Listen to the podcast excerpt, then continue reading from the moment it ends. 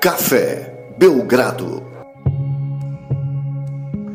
Amigo do Café Belgrado, hoje eu devo dizer para vocês que eu tô de terno aqui, eu tô bem vestido, vocês não estão vendo, mas hoje é uma edição de gala do podcast Café Belgrado. Vamos receber não só o maior vitorioso em títulos do NBB, como também o técnico que mais venceu partidas em NBB. Esse é um dado aí que a gente trouxe no meio da semana, meio perdido, passou batido pelo NBB, eu até queria entender o porquê, mas de todo modo é um dado muito importante. Neto, José Neto, técnico do Rubro Negro, campeão inclusive do mundo também, campeão, tetracampeão do NBB, é, convidado aí que eu tô faz tempo tentando trazer e nossa agenda nunca batia, né, Neto? Finalmente estamos juntos aqui, podendo gravar esse podcast. É um prazer, Guilherme, é um prazer estar com você. É uma, uma... A gente já se conhece há bastante tempo, né? E desde o basqueteria lá, mas a gente sempre teve é, um bom relacionamento com tudo. Vocês sempre fizeram um trabalho muito legal e agora continua fazendo. Foi legal ter, ter voltado e voltado aí com, com esse podcast que é bem interessante, cara. Tenho ouvido sempre aí, parabéns aí pelo trabalho, é um prazer estar falando com você. Oh, Neto, valeu, obrigado aí, parabéns também pela essa conquista. É, eu sei que, assim, números são coisas que, que a gente é, recebe e são importantes para a carreira e tudo mais, mas também não definem muita coisa, mas eu imagino que para você deve ser, pelo menos, assim, motivo de grande orgulho, né? Agora, não só ser o técnico que mais venceu o NBB, como também o que mais venceu partidas em si. É uma coisa que você gosta, né? Rapaz, sabe que é uma coisa assim, eu, eu, quando me pergunto muito dessas, dessas conquistas que a gente já, já, já teve, né? É, eu vou ser bem sincero para você, cara, eu, eu só percebo isso quando alguém me pergunta ou quando a gente precisa disso para algum dado, para alguma coisa que a gente está fazendo um currículo ou mandando uma proposta, a gente está fazendo um trabalho com palestras, essas coisas. Então, às vezes eles pedem essas coisas, daí que a gente volta um pouquinho para trás para ver e fala, caramba, já foi bastante coisa que a gente fez. Mas a gente está muito focado sempre para frente, né, Guilherme? A gente sempre está pensando naquilo que a gente vai, que vai acontecer ainda. Então é a próxima partida, é a, o próximo treino, é a, a, próxima, sempre a próxima coisa que a gente tem a fazer. Então nossa, nosso foco está muito ajustado para ir para frente. Então essas coisas que a gente acaba conseguindo, de uma certa forma, acaba ficando um pouco esquecida assim pela gente, né? A gente só lembra nesses momentos mesmo. Mas é, às vezes é importante a gente dar uma olhada aí para trás e ver essas coisas que a gente conseguiu, até para ter essa ducha de ânimo, né? Eu falo, às vezes a gente tem que tomar uma ducha de ânimo para saber, caramba, a gente já fez tanta coisa, então a gente tem essa capacidade. Então vamos continuar, é uma motivação para a gente continuar indo em frente e buscar aquilo que a gente quer.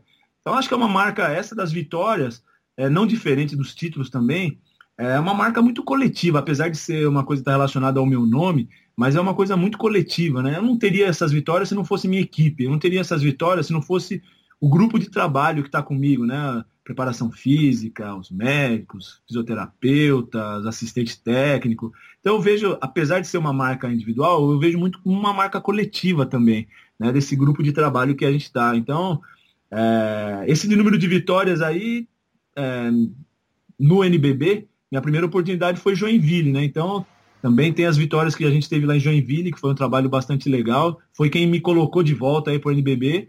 E depois o Flamengo com essa série de vitórias, de conquistas, de títulos. Acho que foi bastante legal. Acho que é uma marca que a gente tem que, de vez em quando, dar uma olhadinha para trás, olhar para elas e falar assim, pô, vamos em frente. Motiva é. bastante.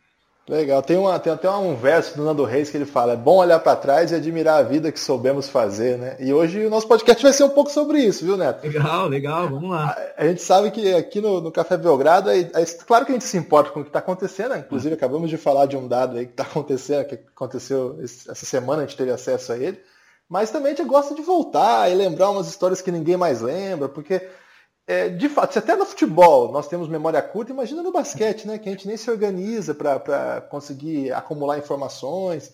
É, e as histórias vão se perdendo pelo caminho e tudo mais, então a gente gosta aqui de recuperar, contar várias trajetórias. Então hoje nós vamos buscar algumas de você. Eu queria só começar com uma pergunta. É, você foi formado em Educação Física pela USP, né, Neto? Em que ano que foi isso? Pô, mas você falou que ia falar umas coisas aí que eram... Pô, já... é, não tem problema.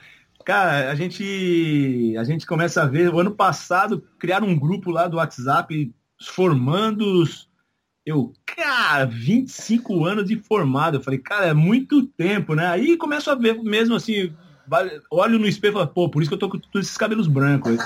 é por isso. Cara, tu foi, me formei na USP, eu entrei em 89, me formei em 92. Acho que muito da, é, daquilo que hoje eu sou como profissional, devo muito a essa graduação. Acho que me formou muito, além de me formar como um profissional, né, que tem todo esse gabarito que a USP tem, mas também me formou como pessoa, sabe? Foram quatro anos onde eu, eu saí de casa, fiquei me virando muito sozinho, aprendendo a se virar sozinho, uma coisa que é, não acontecia muito, né? Estava em Tapetininga, lá no interior de São Paulo, e então sempre tinha ali o apoio dos meus pais, e aí depois, de repente, tive que sair e botar a cara no mundo, né? Foi morar é, sozinho, aprender a se virar, aprender a, a ter seus próprios subsídios é, para poder sustentar, apesar da USP não ser uma faculdade paga, é, e esse foi um dos motivos também que acabei escolhendo a USP, né, dentro das outras que acabei é, passando no vestibular, mas é, a manutenção né, numa cidade de sair de Tapetininga para ir para São Paulo já é uma coisa cara. Então eu, eu saí de casa, fui para fui em 89, quando eu entrei na USP, acabei me formando em 92, foram quatro anos onde a gente entrava na faculdade às sete e meia da manhã, saía às cinco e meia da tarde, depois, a partir já do, do segundo ano, já comecei a trabalhar, então saía dali, cinco e meia da tarde, entrava às seis horas no trabalho, saía às nove da noite, essa era a rotina. Então foi uma rotina bastante pesada, mas que acho que além da minha formação, né, que, que eu tive na USP, dos professores que eu tive, da graduação mesmo, é, também foi bastante legal. Acho que foi um, um ensinamento da vida mesmo, da gente aprender a, a dar valor para algumas coisas, saber se virar. Acho que isso aí contribuiu demais para a pessoa que eu sou hoje também. Ô Neto, e quando você fez educação física, já era pensando em ser técnico de basquete ou isso veio depois? Vou te falar que foi exatamente por isso. Mas durante a minha, a minha formação, minha graduação, cara, eu fiz de tudo, cara. Assim, dei aula de natação, dei aula de futebol, é, trabalhei com criança, é, dei aula em faculdade de diversas outras disciplinas fora basquete, mas eu fui exatamente pensando em trabalhar com basquete. Tanto é que quando eu estava no primeiro ano da faculdade, quando eu fui para a USP, eu tinha um negócio na minha cabeça, falei, assim, cara, porque eu jogava basquete, mas jogava no interior. Joguei em Tapetininga, a gente jogava jogos regionais, jogos abertos, essas coisas, mas eu. Era bom de bola, né?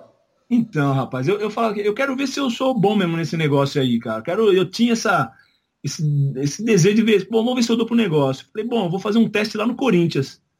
E acabei que eu fui fazer um teste no Corinthians. Quando eu entrei no, na faculdade, Cara, era um puta time, era Anderson PT, quem, quem é do basquete sabe aí, Anderson PT, Luizão, era um timaço, cara. Acho que o Dema era de uma categoria de baixo. E, e acabei passando, era o Vagnão, o técnico, o Vagnão falou, cara, fica aí. E vamos, vai ficar com a gente. Meu, foi, só que foi o seguinte, era no Corinthians e de um lado da cidade e a USP era do outro lado da cidade. Eu comecei a perder algumas aulas é, para poder treinar acabou que eu não fazia nenhuma coisa nem outra. Aí meu pai chegou e falou, cara, você tem que decidir, o que, que você quer, cara? Você vai querer jogar? Aí como eu já vi o nível que era, eu falei, meu, deixa eu investir no estudo, que eu acho que vou, vou trabalhar com basquete, mas vai ser de outra forma. Aí parei e me dediquei ao estudo, tinha já tomado algumas bombas aí nas, em algumas disciplinas no primeiro semestre da faculdade, mas depois consegui recuperar e me formei no, no tempo que tinha que se formar, formei com toda a turma e consegui recuperar. Caramba, ô Neto, e aí quando foi que você conseguiu seu primeiro emprego relacionado ao basquete mesmo? Foi no Paulistano ou teve alguma jornada antes disso? Então, eu, eu comecei a. Quando eu estava na faculdade ainda, estava no terceiro ano, eu fui monitor da disciplina de basquete, que, que o professor era o Dante De Rose. E ele me chamou para ajudar, né? O monitor era praticamente quem ajudava nas aulas. E depois tinha um trabalho também com a comunidade ali da USP com os filhos de funcionários, com o pessoal ali da, da região ali da cidade universitária. E tinha uma escola de basquete ali e eu trabalhei como professor ali da, da escola de basquete da USP. E também comecei a pegar algumas, é, algumas equipes universitárias, né? Então, o técnico da medicina é, feminino, é, também o técnico da, da educação física da USP, fui técnico assim de algumas categorias, de algumas equipes universitárias.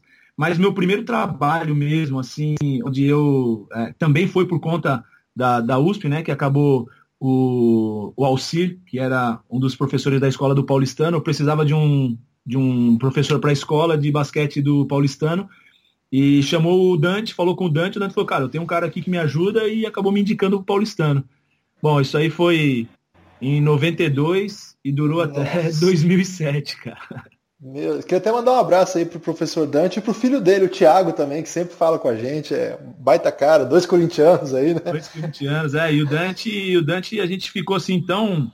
A gente teve um relacionamento tão legal que o Dante acabou sendo meu padrinho de casamento, cara. Olha só, que legal. Muito sou bom. Muito grato, sou muito grato ao Dante por tudo, assim. Ele praticamente foi ele que me indicou ali pro Paulistano e acabei entrando no Paulistano ali, ficando bastante tempo lá. Agora, Neto, ali no Paulistano foi quando começou, assim, de fato, sua carreira, você ficou conhecido por todo mundo. E na semana passada eu até falava com o Gustavinho, Gustavo De Conte, na época, nessa época, como ele ficou vinculado ali no começo de carreira como seu auxiliar, né? É, hoje você sendo um técnico de uma potência e ele de outra potência, vocês até fizeram finais juntos. É muito louco isso, não? Ah, eu sempre, assim, desde que eu comecei a trabalhar com o Gustavo, na verdade, o Gustavo, eu comecei a trabalhar com o Gustavo quando o Gustavo ainda era jogador, né? Então ele ainda jogou no Paulistano, ele foi jogador do Paulistano, juvenil, o técnico era o Agra, e eu trabalhava ali com o Agra, trabalhava tanto na preparação física como assistente ali do Agra, e o Gustavo fazia parte dessa equipe, e ele como ele era um armador, e assim, cara, a gente sabia como ele conduzia o time. Então ele já era um cara que mostrava um conhecimento grande do jogo.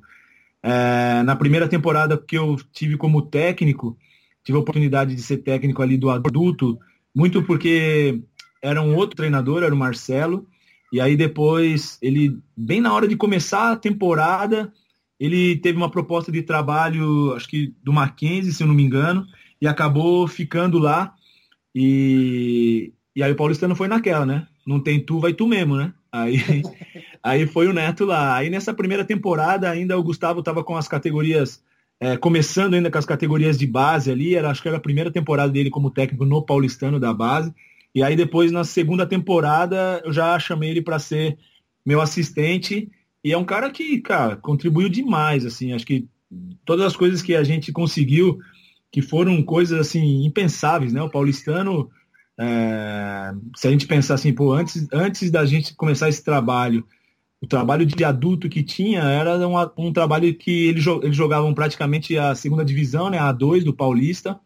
E ali a gente começou então a disputar final de campeonato é, paulista. A gente foi, disputou um torneio início onde a gente conseguiu ganhar logo na primeira vez ali do Coque. O Coque era aquela potência que era, a gente acabou jogando uma final com Araraquara lá em Araraquara e acabou ficando em segundo lugar. E aí despertou até esse interesse ali é, da comissão técnica da seleção brasileira, que era do Lula, né, que era técnico do Coque, de chamar, de me chamar para fazer parte da seleção.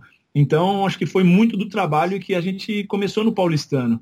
E o Paulistano, assim, sempre teve esse, essa vontade, né, de investir, investir em alguma, algum talento, em alguma proposta. E ali acabou apostando é, no meu trabalho, é, somado ao do Gustavo, e eu sempre achei que o Gustavo, eu sempre falava isso, sempre. Eu falei para, eu falava sempre para todos os técnicos, para os lugares que eu ia, falei assim, o Gustavo é um cara que ele tem todo o talento para ser um grande treinador.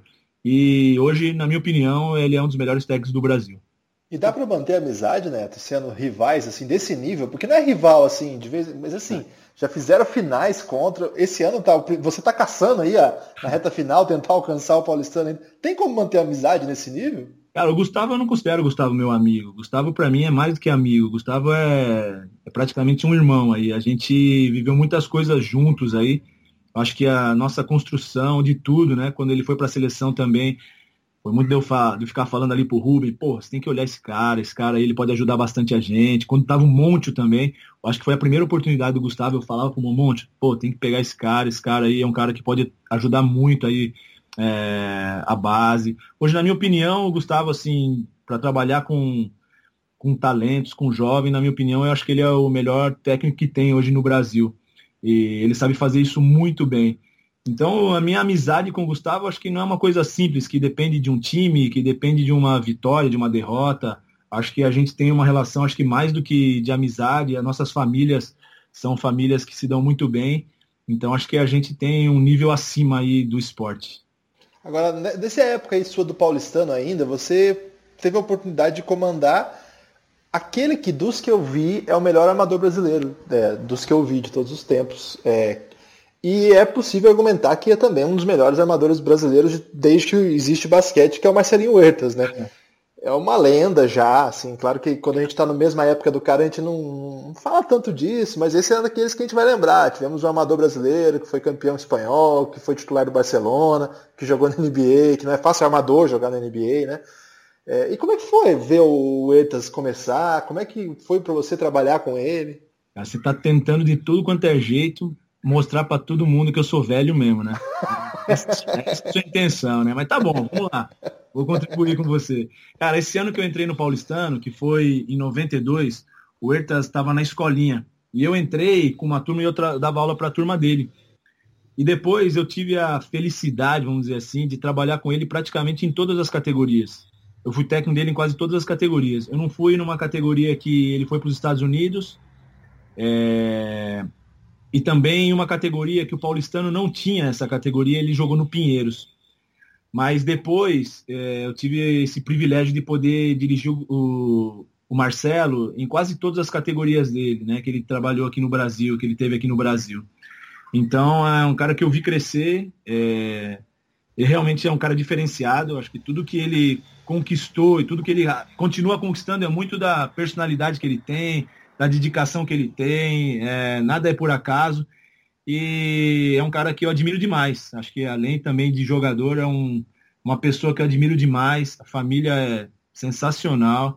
É, então aprendi muito com ele também. É um cara que eu ainda tenho bastante contato, é um cara que eu admiro, que eu respeito muito e muito feliz por ele ter conquistado tudo isso que ele, que ele conquistou. Tem um episódio, não sei se, se é verdade ou se já virou lenda, de que teria acontecido em São Paulo uma clínica do Obradovic. Você sabe dessa história? É verdade? Cara, é verdade. Às vezes, eu, você sabe, eu vou, vou, te contar até mais, cara. É um negócio bastante curioso. É, foi uma clínica que, até hoje, se a gente perguntar para os técnicos que participaram dessa clínica, é uma coisa que eu falo bastante atualmente, assim, a gente precisava ter uma clínica igual àquela no Brasil. É, quando veio o Bradovic, que lotou o ginásio do Paulistano de técnico. Foi muito legal. E, e a equipe que estava ali servindo para demonstrar a clínica do Bradovic era meu time juvenil. Eu era técnico do juvenil do Paulistano e o Marcelinho Huertas é, era juvenil nessa época. E foi a minha equipe que, que ficou ali demonstrando a, a, na clínica do Bradovic. E no meio da clínica, ele já puto, já bravo, que tá, as coisas estavam tava indo bem e tal, ele parou, olhou assim, falou, apontou pro Ertz e falou assim: "Você vai longe. Você é um cara que está entendendo tudo e está conseguindo fazer as coisas muito bem. Você vai longe. Tenho certeza que você ainda vai muito longe no basquete." Cara, isso aí ele era juvenil. E depois, em 2007, quando eu fui pro Mundial na Sérvia, é, como técnico da seleção sub-19, eu encontrei com o Bradovic lá, no, numa clínica também que eu participei lá na Sérvia. E aí eu falei com ele, daí eu falei, pô, você lembra de mim? Ele falou, claro que eu lembro. Daí eu falei, você lembra do que você falou do Ertas? Ele, é, algumas coisas então acho que eu conheço de basquete, né? Eu falei, é, eu acho que sim, acho que você, acho que você conhece sim. Então acho que é, foi uma coisa assim que mostra mesmo né, o conhecimento que o Bradovic tem, na minha opinião, também é um dos melhores técnicos que eu, que eu admiro demais, que eu vejo no, muito, gosto de ver muito é, o Bradovic mostra esse conhecimento que ele tem. Foi legal, foi uma experiência bastante bacana. Neto, de sair do paulistano, o seu próximo grande trabalho, assim, que ficou visível para todo mundo, foi nas seleções brasileiras de base, né? É, ali, aquele momento, como é que se deu essa passagem? É, quando você deixa de ser só um treinador, não é só porque é bastante coisa, mas deixa de ser apenas um treinador de clube e passa a integrar uma comissão técnica de seleção e também é, comandar seleções de base. Como é que se deu esse passo? Quem que abriu essa possibilidade? Ah, eu fico, toda vez que eu lembro, né, desse dia aí, é uma coisa que tá, fica muito forte na minha cabeça. Tava em São Paulo, né, eu tinha acabado de levar minha família para morar em São Paulo, né, porque minha família, no início, ficou ainda em Tapetininga, e eu falei, não, eu só vou levar para São Paulo quando eu tiver uma certeza, assim, de que eu posso mantê-los em São Paulo, porque é muito difícil, né? É, manter ali, a gente não tinha ainda é, um salário tão alto para manter uma família ali em São Paulo. Saí da minha casa, onde eu tinha uma casa em Tapetininga, já estava as coisas bem consolidadas. E eu lembro que fazia pouco tempo assim que eu tinha levado minha família para lá. E eu lembro bem do apartamento que, que eu morava. E, e lembro que quando o Lula me ligou, eu estava assim, conversando com a minha esposa na sala. E o Lula me ligou, eu primeiro achei estranho, né? Falei, ah, o que, que o Lula tá me ligando, né? Estranho. Aí ele começou a falar, cara, eu fiquei assim, falei, Lula, você tá falando sério? É, é isso mesmo? Você tem certeza? Ele, pô, não, tô, tenho certeza, vai acontecer assim, assim, assim, assim. Queria que você viesse comigo, tal, para uma viagem que a gente vai fazer, para um sul-americano também que vai ter, que vai ser em Campos. Isso foi em 2004. E o cara, eu lembro que eu desliguei, eu olhava para minha esposa, minha esposa olhava assim para mim e falava: Nossa, o que está acontecendo? Será que é isso mesmo? Eu falei: Não, a gente tem que agradecer a Deus muito por isso, porque as coisas estão sendo muito é, providentes pra gente, porque a gente veio dando tiro no escuro, cara. A gente veio assim, apostando. Minha esposa largou tudo que tinha lá, a gente tinha uma, uma vida até que tranquila em Itapetininga. Minha esposa trabalhava, ela, era, ela é pedagoga, ela estava como coordenadora de uma escola, que era o sonho dela, ser coordenadora é, de uma escola. E ela tinha acabado de conseguir isso aí, ela sempre trabalhou como professora, mas ela tinha acabado de receber essa promoção para ser coordenadora. E aí eu falei para ela, pô, temos que ir para São Paulo, porque eu não aguento mais ficar é, vendo minha filha pedindo o tempo inteiro para que eu é, volte para casa, que ela tem saudade. Eu falei, ou você vai ou eu vou. Ou eu largo tudo e venho para Itapetininga e continuo dando aula, tava, dava aula numa faculdade lá, e fico aqui sem problema nenhum, ou então você vai comigo. Eu falei, então eu vou com você. Então, quando a gente acabou de chegar nessa condição e acaba recebendo, assim, acho que a gente fez a opção certa. Então, é, foi um negócio que até hoje, quando eu lembro assim, é uma coisa que me motiva bastante a, a seguir, sabe, os propósitos, a gente pensar é, naquilo que a gente quer. E foi uma coisa que me incentivou bastante. E eu sou muito grato ao Lula, né? O Lula que acabou me convidando para fazer parte dessa comissão, que já era formada por, pelo Lula, Flávio e o Guerrinha.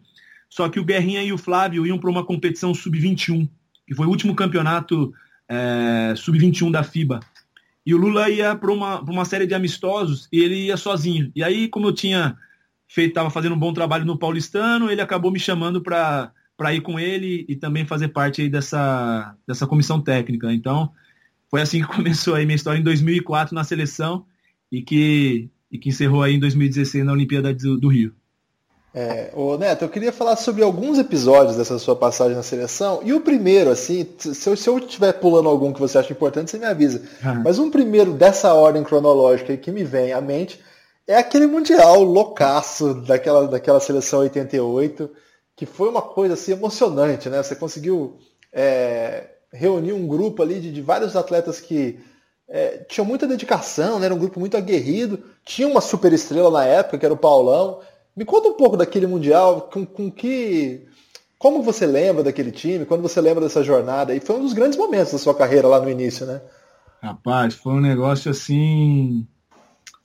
Essa, essa, esse campeonato foi, acho que, um, foi um divisor de águas, acho que, para minha carreira, né? Acho que foi um momento para mim, é, para eu saber se eu continuava ou não como técnico. Vou ser bem sincero para você, acho que eu nunca falei isso mas é, foi um divisor de águas ali para mim. Porque exatamente nesse ano foi o ano que o paulistano me dispensou. E foi durante, um pouco antes de eu ir para o Mundial. Então, quando eu fui para o Mundial, é, acabou que eu fiquei sabendo da minha dispensa do paulistano e acabei indo para o Mundial assim, sem, sem saber o que ia acontecer depois, né? Se eu ia continuar como técnico, se eu ia para algum outro lugar, se eu ia continuar na seleção. E, e, esse Mundial era um, era um tiro no escuro, né? Faziam oito anos que o Brasil não participava de um campeonato mundial sub-19. É, foi foi uma, um campeonato mundial fortíssimo, fortíssimo. Se a gente colocar aí um Google, né, para procurar quem jogou esse campeonato mundial, a Sérvia foi campeã nesse campeonato mundial, né? E a gente vai ver que são jogadores praticamente estão jogando hoje na, na seleção adulta aí da Sérvia. Se a gente olhar na França, a gente vai ver que quem jogou a França, na França, que na minha opinião era uma das melhores equipes que tinha, tem Nicolas Batum, Ajinka, né, que são jogadores que estão jogando na NBA, Jackson, que joga aí no, no basquete europeu de, com muita qualidade, jogou no Barcelona, é um cara que, que é uma referência. É, Estados Unidos, é até chato falar, né? a gente falar de Estados Unidos é complicado, porque Estados Unidos, vou falar um nome só de um cara que jogou lá que acho que é, pelo menos todo mundo vai saber, eu tenho certeza que todo mundo vai saber, que é o Stephen Curry. Né? Só Stephen isso, Curry né? Fazia parte desse time, além do Michael Beasley, de André Jordan, é, todos esses caras, é, o Terwan Porter, são caras que faziam parte dessa equipe dos Estados Unidos que acabou perdendo a final para a Sérvia. Né? Então a gente acabou ganhando numa última bola ali que foi do Cauê, do, do Cauê que está em. do Cauê Freitas, né? Que está lá em, em Caxias agora. Ele acabou fazendo uma bandeja no último segundo na, nas quartas de final contra a Austrália. A Austrália estava invicta na competição, a Austrália de Patrick Mills. E, e acabou fazendo essa bandeja e acabou eliminando a Austrália dessa competição. E a gente foi disputar de primeira a quarta, foi disputar uma semifinal, que foi uma, um jogo bem legal que a gente fez tanto contra a Sérvia quanto a França é, nesse campeonato mundial. Ali acho que foi um divisor de águas. Eu estava um pouco assim, na dúvida, porque eu estava saindo do paulistano, de um, de um trabalho que foi bastante legal que aconteceu, e eu estava, pô, será que dou jeito mesmo para a coisa? Não, agora o que eu vou fazer? E acho que esse quarto lugar aí acho que ajudou demais a, a que eu tivesse mais ânimo para continuar na, na carreira. É, depois desse tempo você ficou é, por um período só na seleção, não foi? É, eu fiquei um pouco, né? Porque ali logo depois, já no final, é... mais, um pouquinho mais para frente, eu fiquei na Ubra, né? Fui para Ubra. Eu Ah, dirigi tá. a Ubra em 2007. O Mortari era o técnico. São Bernardo, né? Isso. E a equipe acho que estava em sétimo, oitavo lugar, não sei. E a gente acabou fazendo a final com Franca nesse ano no Campeonato Paulista. Era um timaço também. Danilo, que hoje é o comentarista lá do Band Esporte, é, Vanderlei, é, tava Janjão, aí os jogadores, Biro, os caras que a gente tinha ali no time, é, Betão, pô, era um timaço, era um timaço mesmo. E aí a gente acabou conseguindo aí ganhando, né, é, os playoffs e acabamos disputando a final com Franca. E depois disso o time mudou para Rio Claro. E aí depois eu dirigi uma temporada em Rio Claro e aí depois eu fiquei mais um período só na seleção. Aí eu voltei e fiquei só, só com a seleção, cuidei um pouco das, das categorias de base ali, assistente também foi quando o Monte veio. É, eu acabei ficando ali com, com o Monte, é, cuidando um pouco, ajudando um pouco ali a, na, nas categorias de base. E, e aí depois voltei, fui pro Palmeiras, aí Palmeiras Joinville, Joinville e Flamengo.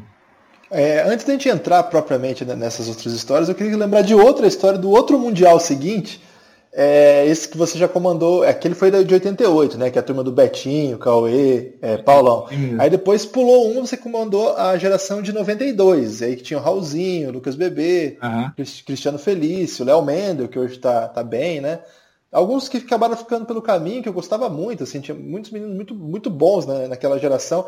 E que foi um Mundial que o Brasil tinha um grande time, e aquela derrota para a Rússia, né? Até hoje eu não consigo acreditar no que aconteceu. É, foram as duas, né? Foram duas derrotas que a gente sofreu muito. Foi para a Rússia, que foi o primeiro jogo, e depois foi para a Argentina, né? Que tirou a gente Nossa, é da, da Que foi medalha. E depois, absurdo, né? é, e depois a Argentina foi brigar, foi disputar a medalha.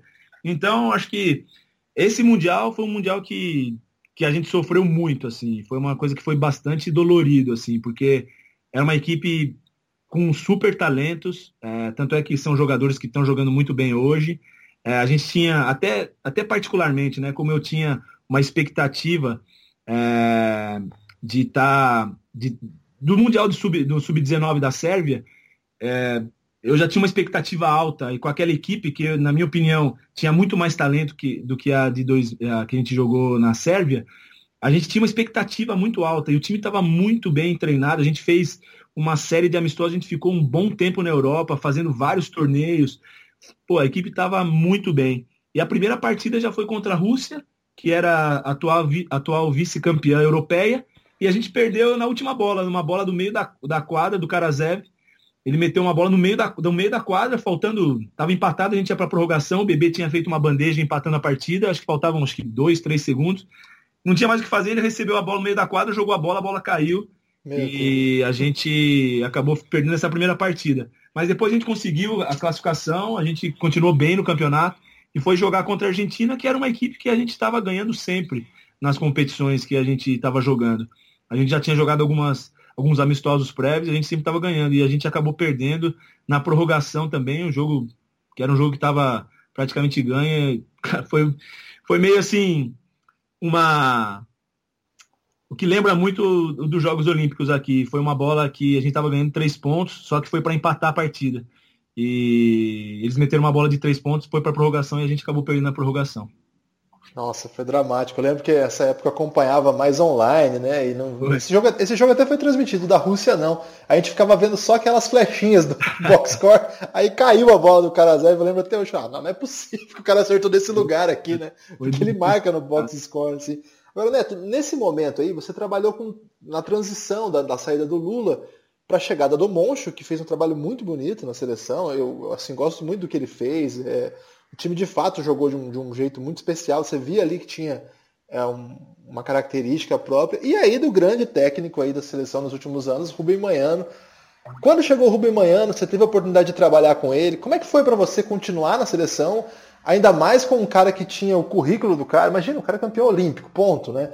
E é o campeão olímpico com a Argentina. Então, é. pô, não tem ninguém que vai ter um currículo desse, provavelmente por muitos anos. Acho que a Argentina não vai voltar a ser campeão olímpico tão já.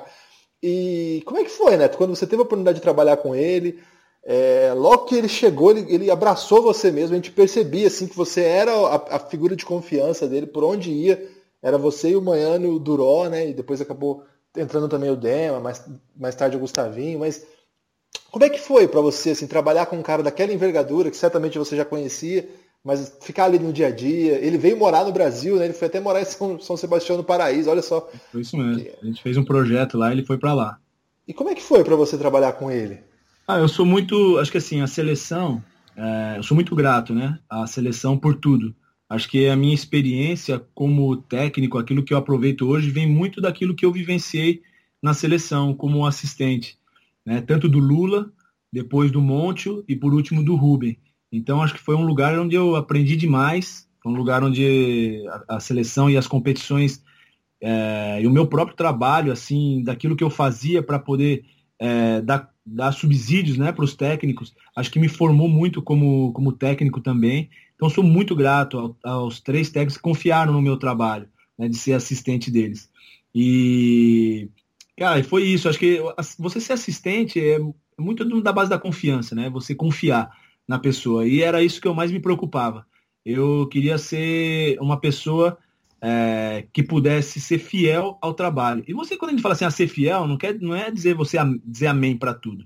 A gente teve várias discussões, né? Com todos, com os três técnicos. E eu sou um cara que eu, eu gosto de, de, colocar, de, de, criar uma certa polêmica assim e colocar a minha ideia. Se não, não foi aceita, ok, eu vou dizer, tô com ele, acabou, e mas eu vou colocar meu ponto de vista. Então, acho que é, isso me ajudou e me formou bastante como, como técnico, formar minha opinião.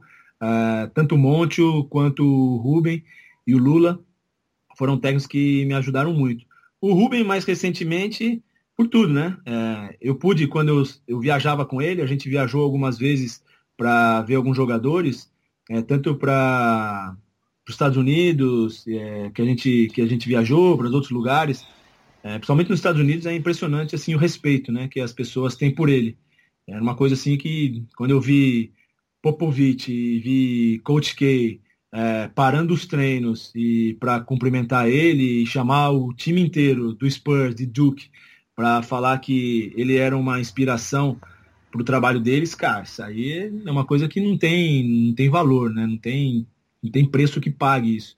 Então mostra que realmente não foi qualquer coisa, né? Ele, se você pensar que na história das Olimpíadas, é, três equipes, né, três países, vamos dizer assim, é, conseguiram ganhar medalha de ouro: Estados Unidos, Rússia e Argentina. E a Rússia, na época ainda que era todo mundo junto, eu acho que esse trabalho que o Rubem fez é uma coisa que a gente tem que valorizar. E poder ter ele ao lado, assim, acho que é, mais do que do que um aprendizado de quadra, mais do que um aprendizado do dia, do dia a dia, é um aprendizado de vida, cara. É um cara que tem uma lição que, que as coisas para ele também nunca foram muito fáceis, ele também vivenciou todas as categorias de base, ele tem um pensamento de basquete muito interessante, então acho que contribuiu bastante para minha para minha formação como técnico. Eu queria que você me contasse alguma, alguma das histórias aí dessa jornada nos Estados Unidos. Como é que foi isso aí com o Coach K? É, e como é que é lá? Você, você pôde entrar lá no, no, no, vestiário mesmo lá de Duke? Como é que é o Coach K pessoalmente? Que para nós, assim, que não tem nenhum contato íntimo com ele, parece ser uma figura assim muito fria, né? Um pouco afastada, muito séria sempre. Como é que é o Coach K fora das câmeras? Bom, o Coach K é um cara que é um dos técnicos que eu admiro muito. É um dos técnicos que eu gosto de acompanhar a carreira dele, de, de ver o trabalho que ele faz. É um cara que eu admiro demais. Eu já tinha, né, tenho alguns livros dele, que ele já tem alguns livros. Então, tem algum, eu levei esses livros, lógico, né, para ele poder é, autografar para mim e tal. E quando a gente chegou em Duke, é, a pessoa que estava intermediando a gente ali, é, falou, não, ele, ele pediu para vocês chegarem um pouco antes, a universidade estava, a quadra estava fechada, ele ia dar treino ainda, mas ele fez questão de apresentar toda a universidade para a gente, falar para a gente de como funciona, como é o projeto, foi em todos os lugares, nas salas, na academia, é, no centro que eles têm, que é um centro de é, onde eles recebem todas as imagens dos jogos, é, onde eles recebem todas as informações, ele mostrou para a gente como funciona, foi uma atenção incrível. E quando começou o treino, ele fez questão de chamar o time todo e falar para o time todo que o Rubem era uma referência para ele, que ele, que ele pensava basquete de um jeito antes da. Porque ele foi assistente né, de um, dos Jogos Olímpicos onde o Rubem foi campeão. Ele fala que ele pensava é, basquete de um jeito e depois que ele viu a Argentina com o Rubem, ele pensa basquete de outro jeito. Então, que o Rubem era uma referência para ele. Cara, escutando essas coisas, Rubem na época tinha bigode, né? Eu, depois que acabou, falei, caramba, bigode, você tá com moral, hein, pô? Puta, cara falar isso. Eu ali babando, cara, um cara que, que é referência pra caramba pra mim.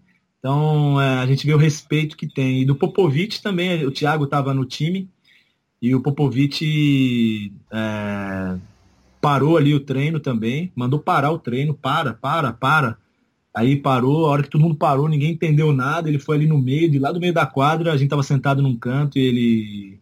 Obrigado, coach. Obrigado por você estar tá aqui e tal. Caramba, eu falei, nossa, cara, esse cara aí é. A gente vê o respeito que, que realmente as pessoas têm, né, pelo trabalho dele. Então, uh, mostra, mostra assim que um cara que, que, deve ser respeitado mesmo, um cara que contribuiu bastante para o basquete, não só brasileiro, acho que para o basquete mundial. E a figura do Popovich, assim, Neto, como é que é? Ele, é, esse parece ser um pouco mais solto, né, do que o Coach K. É um, é um cara mais. Como é que é? Ah, então, eu, eu não tive tanto contato assim com eles, foi mais nesses dias, né? Mas eu procurava sempre saber, né? Conversava bastante com o Thiago, como é. Ele, ele tem uma admiração muito grande pelo Alex também. Ele gosta do Alex, o Alex teve um tempo com então ele gosta, ele fala do Alex. Quando a gente vai lá, eu tive uma oportunidade agora recentemente, quando eu fui agora para Houston, né, para acompanhar o treino da seleção americana antes da Copa América. E o Popovich foi é, em um dos treinamentos. O... E a gente, eu tive a possibilidade de conversar com ele. Cara, ele lembrou do dia que eu fui lá com o Ruben. Ele falou do Thiago, que é um cara que ele admira demais, que ele quer, ele quer, quer que o Thiago é, fique mais próximo dele agora que ele está que o Thiago decidiu que ia parar mesmo, então ele vai abrir as portas para que o Thiago possa estar tá com ele. É, cara, ele, ele é um cara bem mais assim, ele fala que ele gosta do Brasil, que ele gosta de, da maneira como, como tem. Cara, sabia algumas coisas assim é, do que estava acontecendo, né? Na, na, na, liga, no basquete brasileiro. É, falou quando eu falei que eu estava ali pelo Flamengo, que eu já não estava mais na seleção. Eu tinha ido para o Flamengo, que essa visita para Houston foi, na verdade, por intermédio do Flamengo.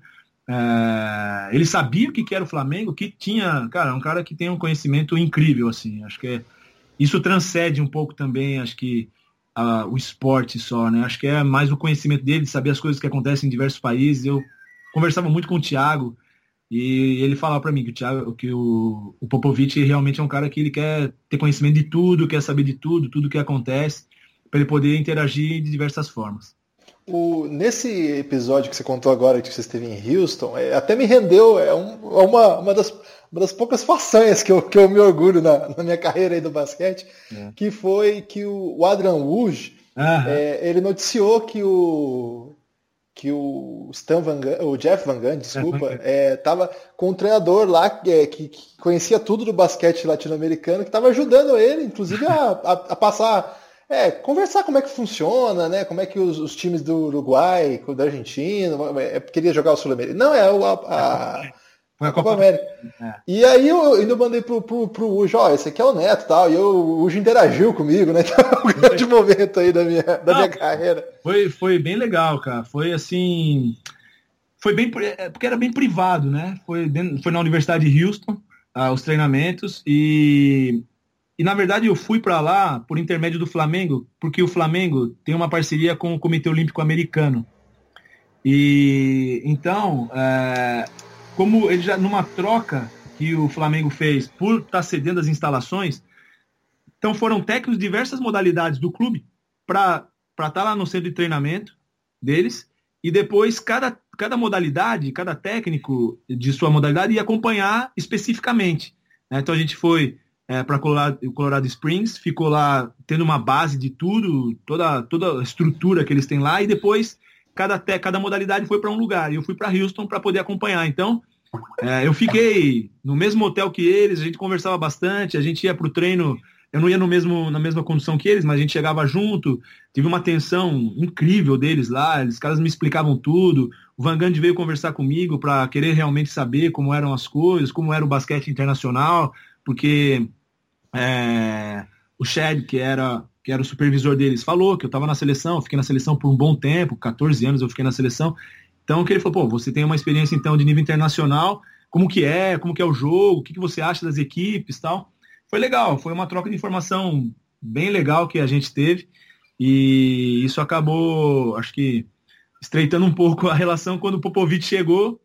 É, eles também chamaram minha, e eu falei, pô, quero, né, tá perto dele, eu queria conversar com ele também, pô, quando você quiser, as portas estão abertas lá do Spurs. Acho que é uma, um relacionamento bastante legal que também sou bastante agradecido ao Flamengo por ter me dado essa oportunidade.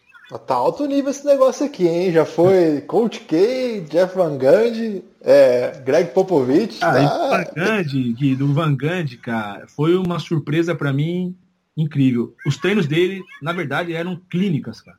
Porque é, como ele preparava o treino, como ele conduzia o treino, acho que foram verdadeiras clínicas, assim. Ele explicava muito bem, os jogadores fazendo uma intensidade muito alta.